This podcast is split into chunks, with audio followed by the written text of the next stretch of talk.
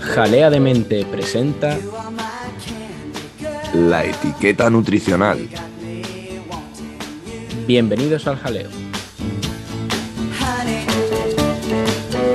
Pues bienvenidos un día más a Jalea de Mente, queridos compañeros. ¿Cómo estamos, Pepe? Hola Pablo, hola a todas. Pues hoy veremos el tema de la etiqueta nutricional y bueno, tengo bastantes ganas de ello. Vamos a contar con eh, unos cuantos compañeros y compañeras que, que, tienen bastante que contar sobre este tema. Y en primer lugar, pues me gustaría dar paso a, a un compañero ya conocido, a nuestro amigo biólogo, que nos arrojará algo, algo de luz quizá. ¿Qué tal estás, Aarón?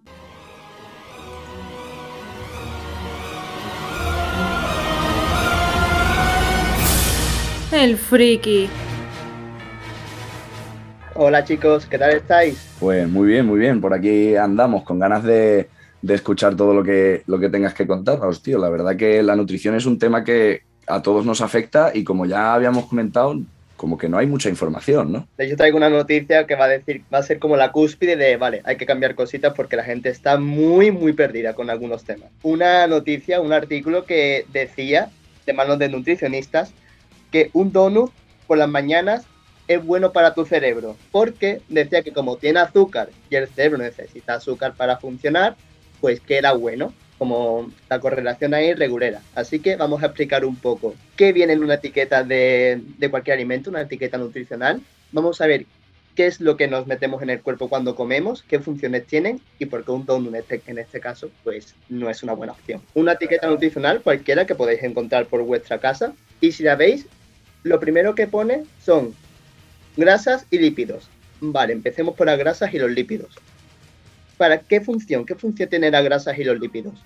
Principalmente es una función de reserva energética. Os sonará el concepto quizás de superávit calórico y déficit calórico. Cuando comemos más energía de la que necesitamos, entramos en superávit calórico. Esa energía sobrante se almacena en forma de grasa, que es la reserva energética. Y cuando comemos menos, es al contrario. Una de las principales formas de obtener esa energía que nos falta es tirando de las grasas. Además de eso, tienen como muchas otras funciones mmm, estructurales, precursores de vitamina, precursores de diferentes compuestos que son necesarios al fin y al cabo para la vida.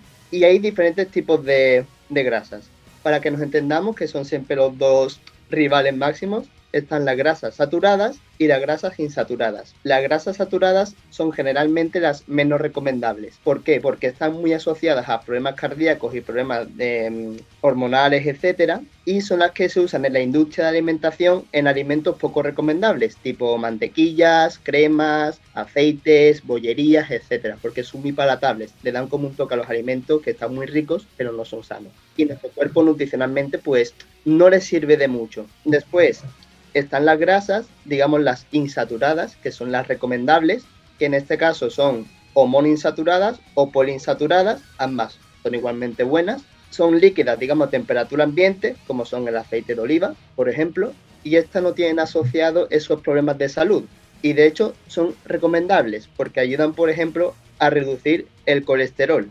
Sonan las alarmas, colesterol, la palabra tabú el colesterol. Dios mío, el colesterol tiene colesterol. Pero cuando dices que son recomendables, es, entiendo que en exceso ninguna de las dos serán, serán recomendables. Evidentemente, ¿no? nada, nada en exceso ni en déficit es bueno, pero en su justa medida, las insaturadas son muy recomendables y las saturadas realmente, cuanto menos las comas, mejor. Y su utilidad como tal es, es que son la gasolina, básicamente, ¿no? Para, para la energía que necesitamos. Esos son más los azúcares y hidratos de carbono que vienen después, pero sí, también pueden servir para, para, eso. Y sobre el colesterol, que también se dice muchas veces colesterol bueno y el colesterol malo. El colesterol es necesario, igual que la grasa es igual que todo, es algo necesario para el cuerpo. Si no tuviésemos colesterol, moriríamos. ¿Cuál es la diferencia? El colesterol bueno, el HDL, es un colesterol que se puede reciclar bien. Es decir, si tienes un exceso, ese exceso va al hígado y entra en diferentes rutas metabólicas y se elimina sin problema. El colesterol malo, que está asociado a las grasas saturadas precisamente,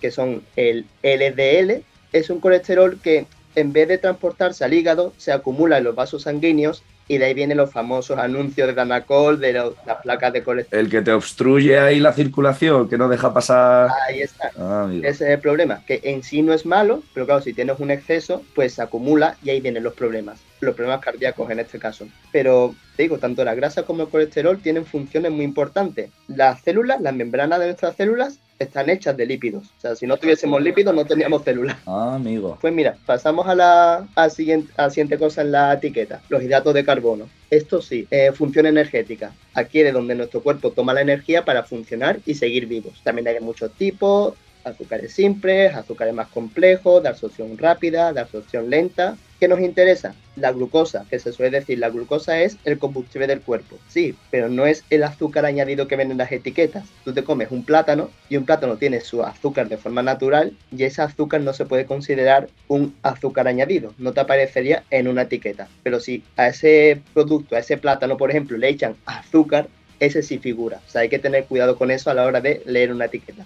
Ah, amigo, claro. O sea, que hay varios tipos de, ah, nutrientes o de ingredientes que pueden tener eso, eso incluido, claro. Claro. Y después, dentro de los hidratos de carbono, también muy importante está la fibra, que aunque no la digerimos, no nos sirve como aporte energético, tiene también muchas otras funciones a nivel digestivo, a nivel de flora, que por ejemplo la flora bacteriana está asociada con la salud mental en muchos, en muchos ámbitos. Entonces tú dices, no como nada de fibra ni nada, te va a fastidiar tanto a nivel fisiológico como a nivel mental. Y ya por último están las proteínas, que estas sí son más conocidas, no se tiene tanto miedo. Y realmente las proteínas son las máquinas que te hacen todo en el cuerpo. O sea, toda función que te puedas imaginar en el cuerpo la hacen las proteínas. O sea, ¿a qué te refieres con toda función? O sea, yo cago gracias a las proteínas y, y genero cera en los oídos gracias a las proteínas. Son, por ejemplo, mira, una proteína que permite que el agua salga del intestino o entre en el intestino, por ejemplo, ahí tienes una función de la proteína. O la regulación de la, de la glucosa en sangre también lo hacen las proteínas. Transporte de moléculas, las proteínas. Al final las proteínas hacen un poco de todo, están en todos los fregados metidas. En general, un poco la idea que me queda es que, al final el cuerpo es una máquina súper compleja que, que lo que requiere es de un montón de, de entradas y de, nutrientes en general, que es como se les llama, pero al final pues son inputs, son suministros que le, que le das para que todo funcione y que, y que los necesita en una medida justa, entiendo,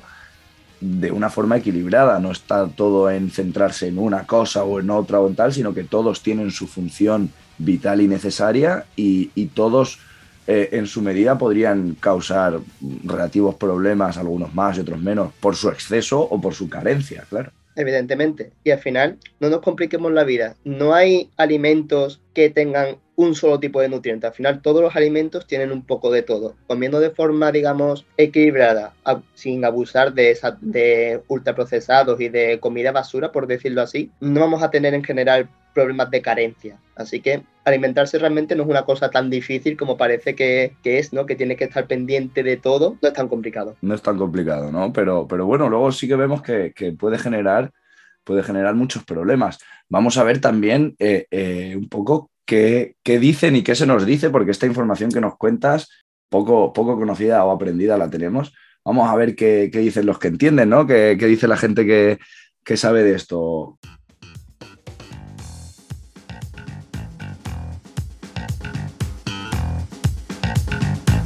¿Y qué dicen los que entienden? Y el campo de Palencia ha sido atacado.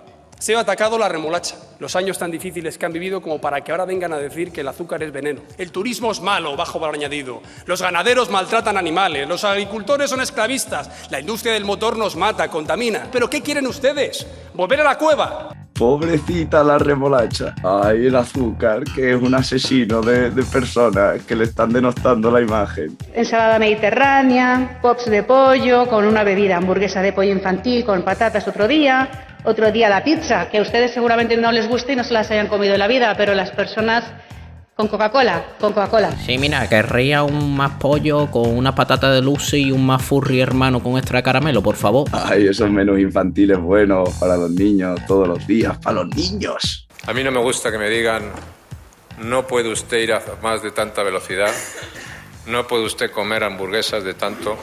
No puede usted comer esto, debe usted comer esto, debe usted evitar esto, no debe usted beber esto y además usted le prohíbe beber vino. No, no sé, no, no, esa no es la forma. Por un momento me creía que te ibas a arrancar con el tema de Manu Chao de Me Gustas Tú. Ay, andar, madre mía, tienes que estar bebiendo leche de soja en tu casa seguro ahora y las hamburguesas nadie te dice cómo comértelas, ¿eh? Anda que... Ya me imagino ser su médico, verlo entrar por la consulta y digo, otra vez nota de este pesado, a ver qué le digo. A todo lo que diga me va a decir que no. Yo no sé quién origina estas campañas, supongo que será alguna multinacional que nos quiera vender ya la hamburguesa sintética. Pues bien, que las coman ellos y que las coma Garzón. Hostia, tío, el Revilla, me recuerda al Akinator, tío, ¿os acordáis? El adivino este de internet que, que adivinaba todo. Claro, nos trae Revilla Damus. Ahí lo tenemos siempre en Cantabria. Qué grande. Yo me peleo con mis hijos. Yo veo un yogur que pone una fecha y yo me lo como cinco días más tarde porque, porque nunca me ha sentado mal. Pero yo es que tengo la cultura africana, que he visto lo que se come por ahí. Cuando uno ha comido lo que ha comido y ve un yogur en una nevera, dice, ya puede poner la fecha que quiera, que yo me lo voy a comer. ¿Tú sabes lo que os hace falta a vosotros? Un buen año del hambre, que es que no sabéis, si es que no habéis vivido miseria. Ay, la cultura africana de Arias Cayete ahí, madre mía, apellido de senegalés tiene y pinta, ¿eh? Bueno, en las palmas de las manos igual. A mí, donde me pongan un chuletón al punto, eso es imbatible. Hombre, pues a mí, donde me pongan una subida del salario mínimo a mí 200 euros, eso, eso sí que es imbatible, Pedro. Pues si esto es lo que dicen los que, los que manejan el cotarro, madre mía, yo la verdad es que no me queda claro muy bien cuál es la opinión general. A mí me quedan muchas dudas. Así que vamos a, a contar con otra compañera que le agradecemos mucho que esté aquí. ¿Cómo estás, Carmen? Las matemáticas del asunto.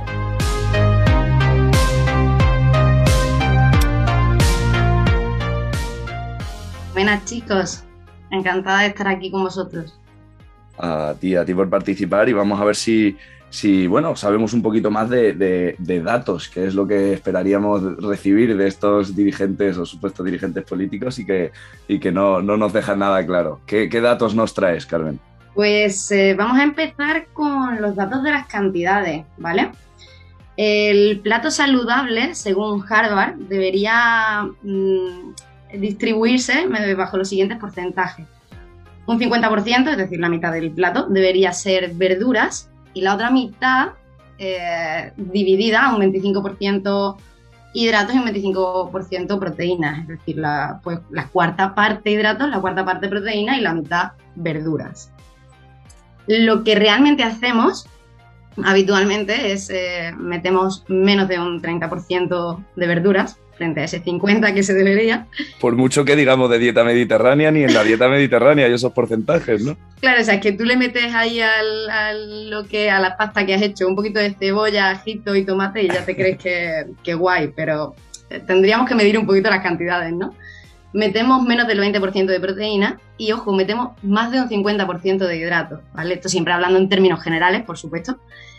Eh, entonces, claro, al final hemos convertido más de la mitad del plato en, en hidratos, que no olvidemos que, que, además en los hidratos es donde se incluye el azúcar, ¿no? Y todo este tema del que nos ha estado hablando el compañero Aaron antes. Esa energía que necesitamos para hacer todas las cosas que hacemos en nuestra vida ocupada de estar en el sofá a día de hoy. Efectivamente. Entonces, al final, pues llegamos a, a ese superávit de, eh, calórico, ¿no? Del que ha hablado Aaron antes.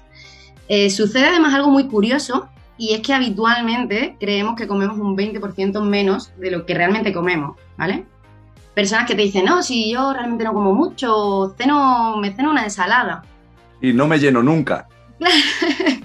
Pero habría, habría que, que, analizar qué lleva esa ensalada, ¿no? Si tú le estás echando a la ensalada mucho aceite o le estás echando algún fruto seco como las nueces, pues realmente estás añadiendo muchísimas más calorías sin saberlo que, que, son productos muy sanos a lo mejor, ¿no? Que si precisamente estás echando aceite o frutos secos, pues son, son grasas buenas, como nos ha contado el compañero, pero quizá tú crees que estás ingiriendo 200 o 300 calorías menos de las que realmente estás ingiriendo, ¿no? Entonces, Eh, de hecho, podéis hacer una prueba sencilla si queréis. Eh, una porción de frutos secos se supone que debería ser de unos 25-30 gramos. Eh, si tú coges una bolsa de frutos secos y sacas de ella el puñado que tú te comerías sin tener en cuenta cuánto pesa, y lo pones en una báscula, seguramente eh, pesa bastante más, ¿vale?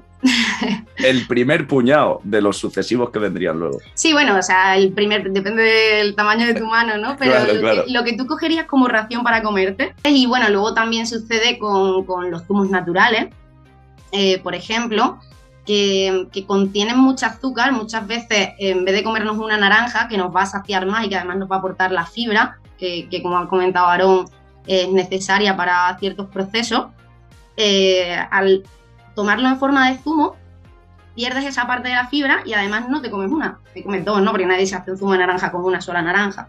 Con lo cual estás metiendo mucha más azúcar en tu dieta y estás eliminando parte de lo que te aportaba positivo esa pieza de fruta en su completitud, ¿no? Entonces, bueno, ¿qué, sucede con esto? Eh, aquí además eh, hemos hablado, por así decirlo, de alimentos sanos, ¿no? Dentro de no saber un poco medir cuánto hay que consumir de cada o de qué manera, pero cosas naturales, ¿no? Digamos que hemos mencionado lo natural. Pero luego también vienen los químicos y demás. Aquí el mercado y el marketing no, no ayudan mucho, la verdad, y además suele haber bastante desconocimiento acerca de las etiquetas nutricionales, de cómo se miran, eh, de cómo hay que interpretarlas, etc. Entonces, voy a contar algunas de las trampitas ¿no? en las que caemos muchas veces. Empecemos por los productos light. claro, ¿qué sucede con, los productos light? Resulta que, claro, si tú le quitas la grasa, ¿no? Pues está como más sosete, menos rico. ¿Qué hacen habitualmente para que el producto igualmente a ti te, guste, te enganche y lo quieras comprar y consumir? Pues les añaden azúcares, sales o químicos como edulcorantes, aromatizantes, etc. Con lo cual los convierten en productos menos sanos. Y, al final, eh, si, si comparas las listas de ingredientes y los valores nutricionales en las etiquetas de dos productos, uno el normal y otro su versión light, pues habitualmente en la versión light te, encuentras eso, pues ingredientes que, muchas veces ni siquiera sabes cómo leerlos. y, pues eso, que a lo mejor de pronto sí, el nivel de grasa ha bajado, pero en esa segunda parte de, la etiqueta en la que vienen los hidratos y el porcentaje de, azúcar, pues resulta que, estamos teniendo una, un aumento. niveles altísimos, claro. Efectivamente.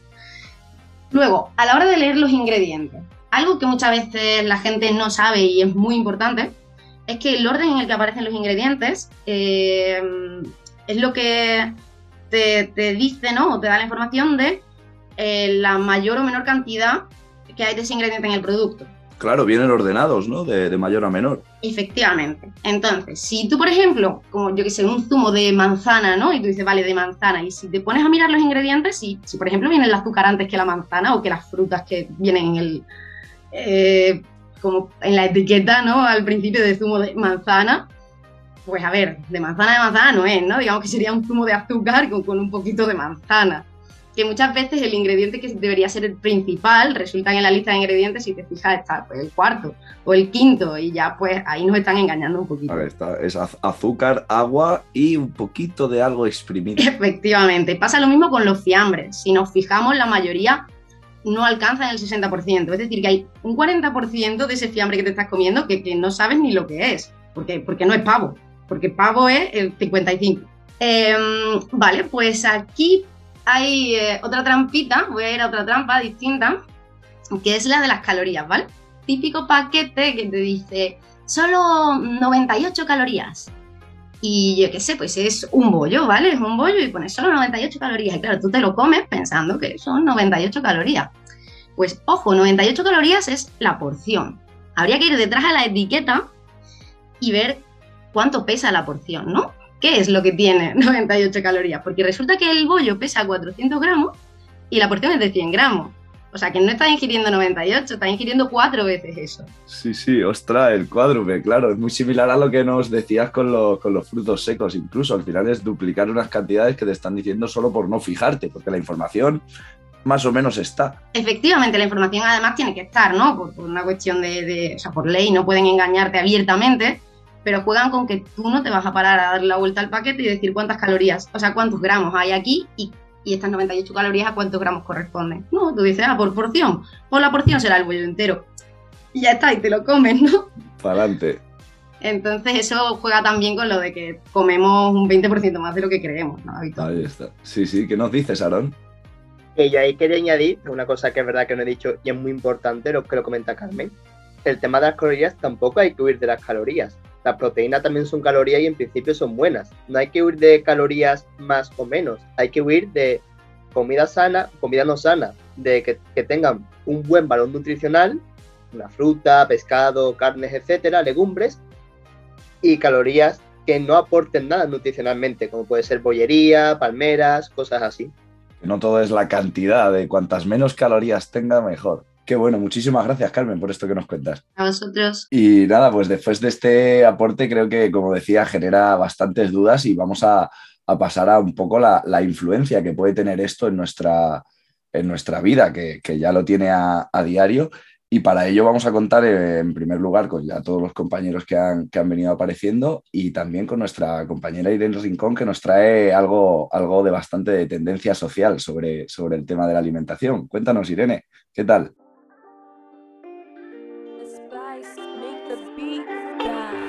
La trending. Hola, hola. Pues vamos a hablar un poquito del real fooding, que nace hace unos años con el objetivo de que la mayoría de las personas, en la medida de lo posible, coman comida real, ¿no? Sin edulcorantes ni otras sustancias químicas de las que ha estado hablando Carmen, que sean más bien naturales, ¿no? Y bueno, fue Carlos Río, un, joven dietista nutricionista, quien se coronó con el título de creador de este movimiento. Actualmente ha escrito varios libros en los que habla de recetas de comida real, cómo tener un cuerpo con grasa saludable. O sea, básicamente ir ahí al supermercado y, seleccionar solo ciertos eh, eh, productos que, sí que realmente son lo que son y no tienen un montón de, de cosas alrededor, ¿no? Exactamente. ¿Y cómo se hace? ¿no? O sea, pues tiene una aplicación que se llama My Real Food Come Saludable, que te permite escanear los códigos de barra de los alimentos para saber una puntuación sobre 10 que el equipo de nutricionistas de Carlos Río pues, ha hecho, sabiendo que además si el producto escaneado contiene aceites refinados, si es ultraprocesado o un buen procesado, si es muy alto o no en azúcar o sal, por ejemplo, si es alto en grasa saturada, entre otras especificaciones. Además, la funciona también como una red social donde los real fooders, que es como se llaman las personas que siguen ese eh, movimiento de comida real, pueden subir recetas y fotos sobre el plato que ellos mismos hagan, o bien dejar valoraciones sobre el producto que puedes escanear, entre otros servicios. Yo la verdad es que lo utilicé durante un tiempo, pero siempre me lo subo y me lo baja, ¿no? No es algo que esté yo muy pendiente. ¿Podría contarnos, Carmen, cómo se puede ver esto reflejado en la salud mental? Pues eh, ese es un tema muy interesante, sí, precisamente, Irene, porque a veces creemos que lo que comemos solo afecta a nuestro cuerpo físico, ¿no? Pero realmente está estudiado que, también afecta a la salud mental. Eh, resulta que eh, la alimentación, junto con la hidratación, forma parte de los básicos que el cuerpo necesita para estar regulado. Y si no tienes una buena alimentación, el, sistema nervioso eh, pasa a estar hiperactivado, ¿vale? Entonces, esa hiperactivación hace que la amígdala cerebral se inflame y luego, bueno, el cerebro segrega ciertas sustancias que le son tóxicas a sí mismo, que necesita drenarlas, habitualmente pues en fases como la del sueño, em, en momentos en los que no estás en hiperactivación.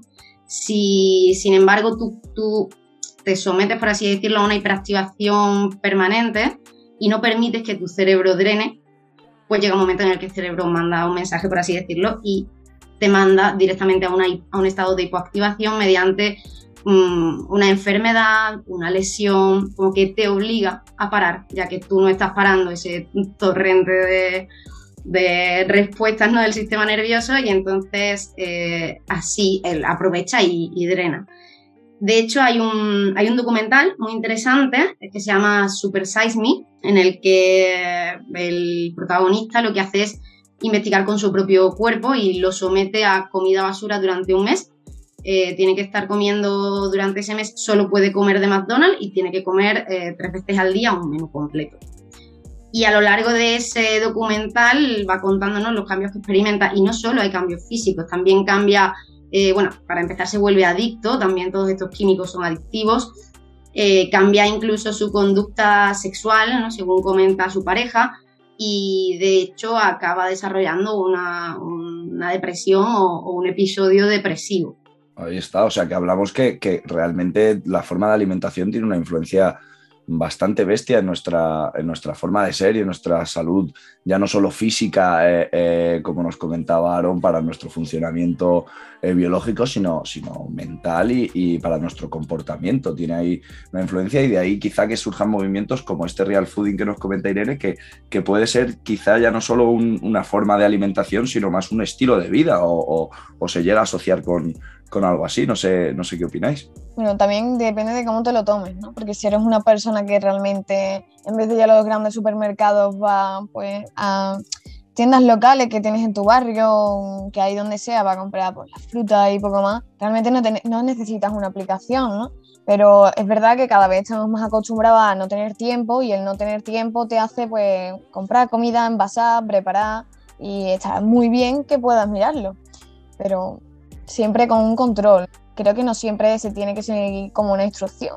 Pues sí que está, está interesante generar esa referencia y yo eh, estoy bastante de acuerdo con muchas cosas que decís eh, en cuanto sobre todo al marketing también, que lo hemos mencionado mucho y a, muchos de esos problemas que hay, pero quiero por un momento ponerme un poco el, traje de defensor del, mercado o, de defensor del, del Estado porque hay, hay mucha parte de, responsabilidad que, se exime, por decirlo de alguna forma, eh, eh, de la que nos toca. Eh, voy a exponer básicamente una serie de realidades que por mucho que os cueste aceptar, existen.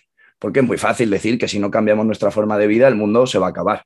Pero hay muchas formas de implicación en esta forma de cambiar el mundo.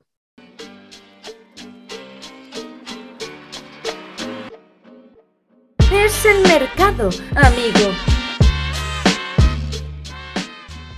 En primer lugar, a día de hoy, ¿cuántas personas no tienen la posibilidad de ir a comprar la barra de pan a una panadería que tengan cerca o la, fruta a una frutería que tengan cerca en lugar de comprarla en una gran superficie? Pues yo creo que ninguna, pero ¿cuántas de ellas lo hacen? La mayoría aprovechan el rato, ya que, y yo mismo aprovechan el rato para, para ir a comprar una gran superficie y ya lo compras todo ahí por eficienciar tu tiempo y porque tienes la oportunidad. Y aún así, como decimos, ahí lo que hay es una falta de interés. Eh, hay que proponer una serie de soluciones para gestionar ese tiempo, porque a mí me encantaría poder eh, eh, comprar, incluso cuando voy a superficies, busco las que tienen una carnicería o una pescadería dentro, pero no todo es tan sencillo y hay que buscar otras soluciones y generar otras soluciones desde nuestros, nuestras formas de vida, que no sea que no sea invertir un tiempo extra en ir a una tienda que cada vez está más lejos.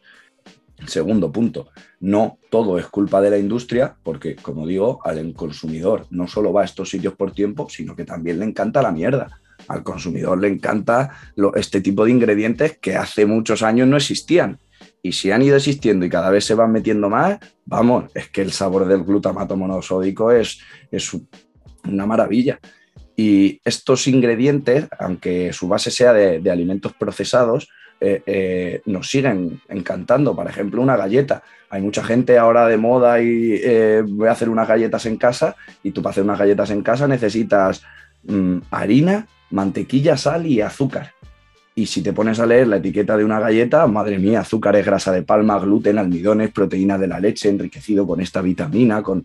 Es una locura, yo ni lo entendía antes, pero fíjate la cantidad de personas que hay tomando esa decisión diariamente de me voy a comer toda esta mierda.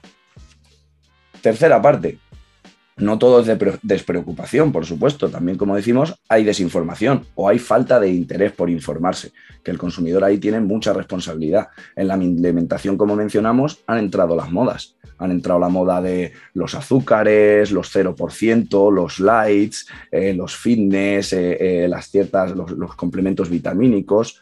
Y gracias a la falta de conocimiento del comprador, pues se consigue integrar ciertos sustitutivos. Y, eso es un problema. La diferencia de ingredientes entre zumos de distintos sabores no es mayor de un 3%. lo demás nos lo seguimos comiendo o bebiendo y nos da bastante igual y forma parte de esta línea de desinformación, porque es muy corriente, muy común la corriente que va en favor de consumir alimentos locales, pero claro, las frutas tropicales que aquí no tenemos y estamos de acuerdo, con que coplen los suelos de varias provincias españolas con estos frutales tropicales, como puede ser el aguacate que está petando Almería. Porque digan ustedes, si no es evidente, un aguacate lo que necesita para crecer, que es agua.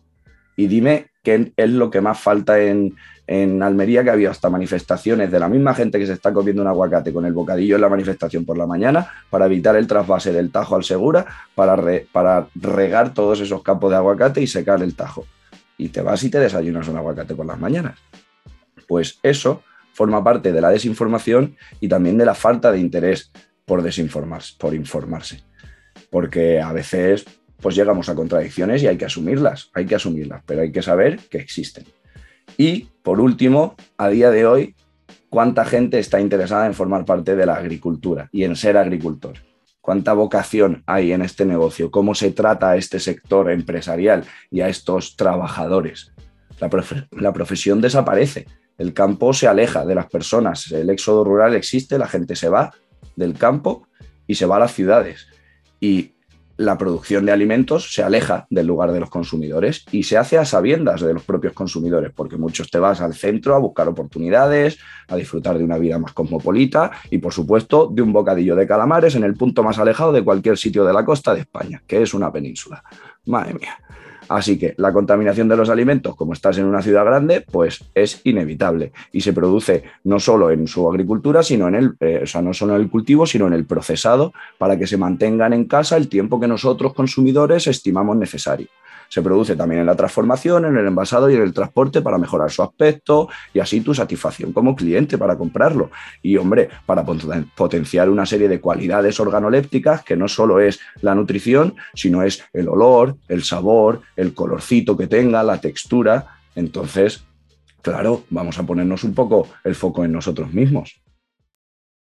Y ya con esto me quedo a gusto. No sé si alguien quiere surgir por ahí de fondo. Creo que Susana me va a dar la, turra, como siempre, como ecológica que, que no se puede sacar de dentro.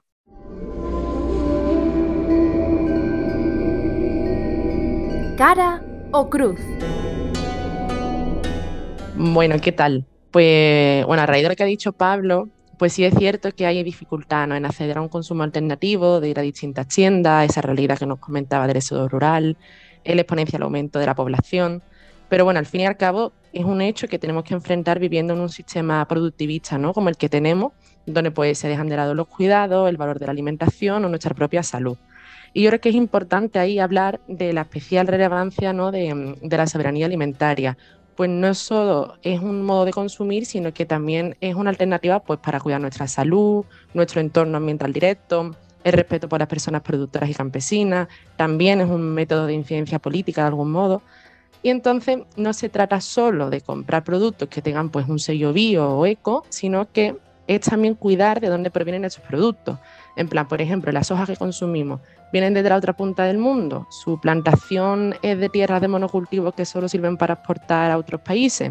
También estamos comprando productos de temporada, que son también algunas de las preguntas como que nos deberíamos de ir haciendo.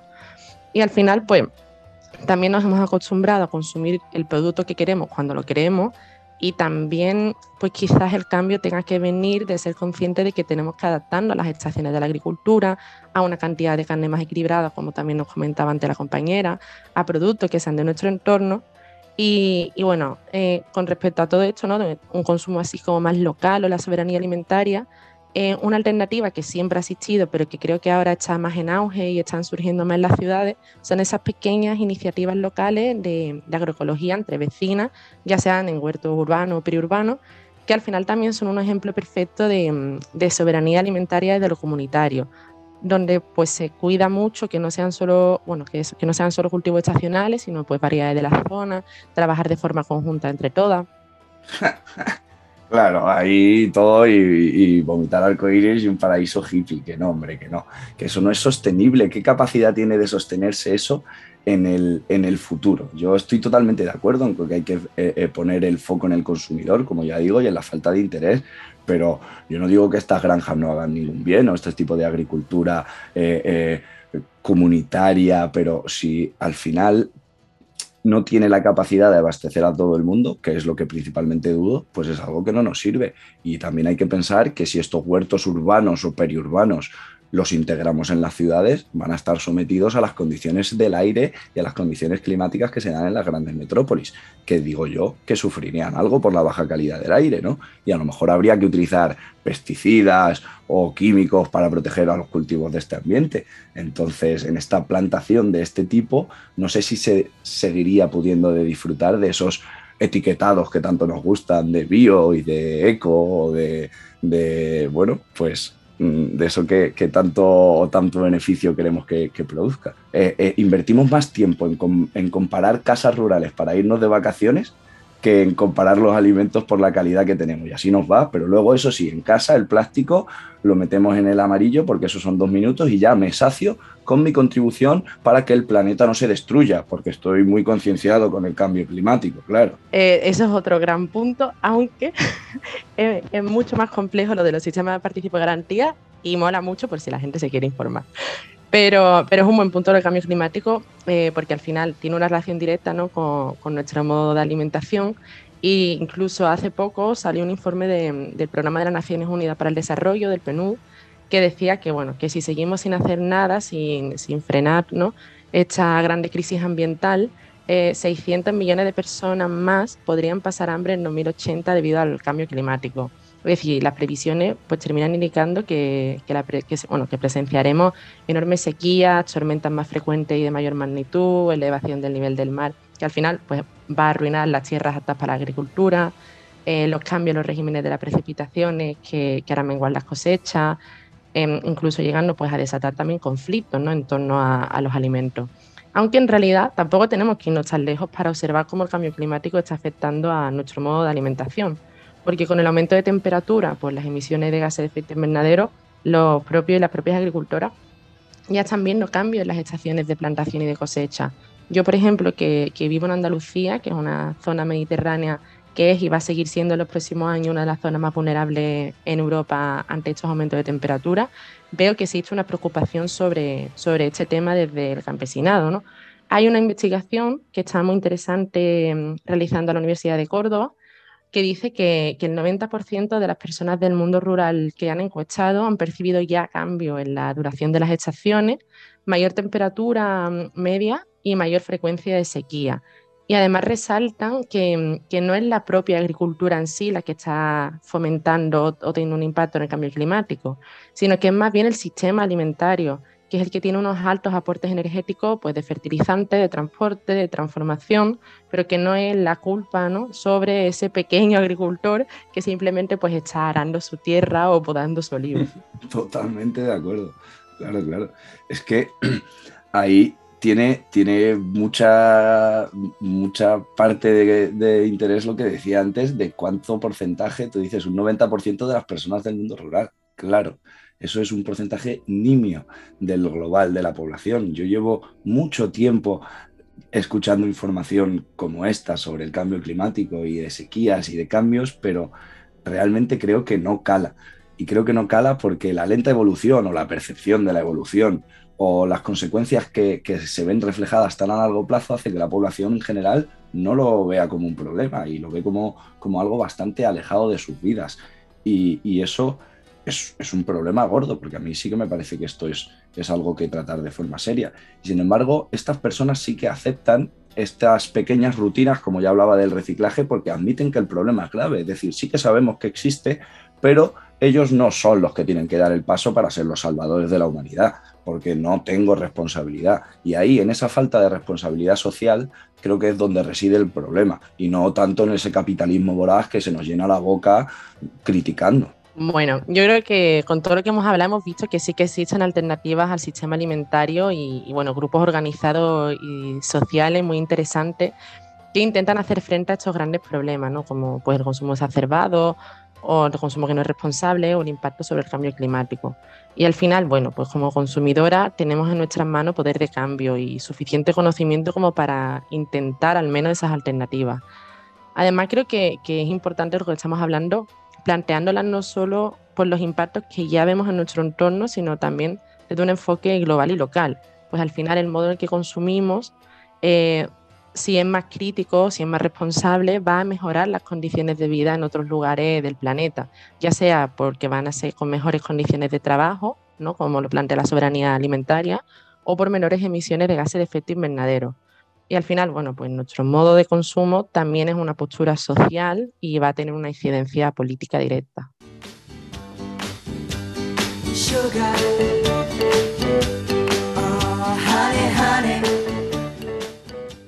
Bueno, pues nada, pues que muchas gracias por escucharnos. Yo ahora tengo que hacer como un pequeño resumen tabú, así que voy a intentar resumir un poquito todo lo que hemos hablado hoy. Primero, bueno, pues Aarón, ¿no? que ha puesto sobre la mesa la falta de información y, de claridad y nos ha hablado pues, eso de la etiqueta nutricional. Hemos aprendido a leerla o cómo responde nuestro cuerpo ante esos aportes de los comestibles. Carmen, que, que, nos ha arrojado datos muy interesantes sobre pues, cómo tener un consumo equilibrado, la falta de verdura o las porciones para una dieta equilibrada y, o cómo se leen o se entienden esos sellos o precintos con los ingredientes. Y, bueno, o en general las trampas, ¿no? Que también se nos venden. A partir de eso, pues también Irene que nos ha introducido en el mundo del real food y bueno, todo ese mundo creado por Carlos Río y, bueno, cómo las compañeras pues se centran en el impacto también sobre la salud mental, de cómo en función de lo que vamos a ingerir va a repercutir no solo sobre nuestra salud física, sino pues cómo va a afectar a nuestro cerebro, a nuestras conductas sociales o a nuestra salud emocional. Y, bueno, también por todo lo que nos, ha comentado Pablo de, de, nuestro papel en todo esto, de nuestra responsabilidad, o, de qué tipo de soluciones tenemos ahora o qué estamos dispuestas o no a hacer, ¿no? Y también ese final toma y daca entre nosotras dos de, de, bueno, y el consumo local que, y el cambio climático. Así que, que nada, que muchas gracias. Te lo dije bien clarito. Permanece a la escucha. ¿Estamos trabajando en ello? Permanece a la escucha. 12 de la noche en La Habana, ¿Estamos trabajando en ello? 11 de la noche en San Salvador, El Salvador. 11 de la noche en Managua, Nicaragua. Me gusta comer hamburguesa. Me gusta mucho. Me gusta las copas de vino. Me gusta mucho. Me gusta beber esto. Me gusta mucho. A mí no me gusta que me digan. Why reason? Why reason? Because he is my friend.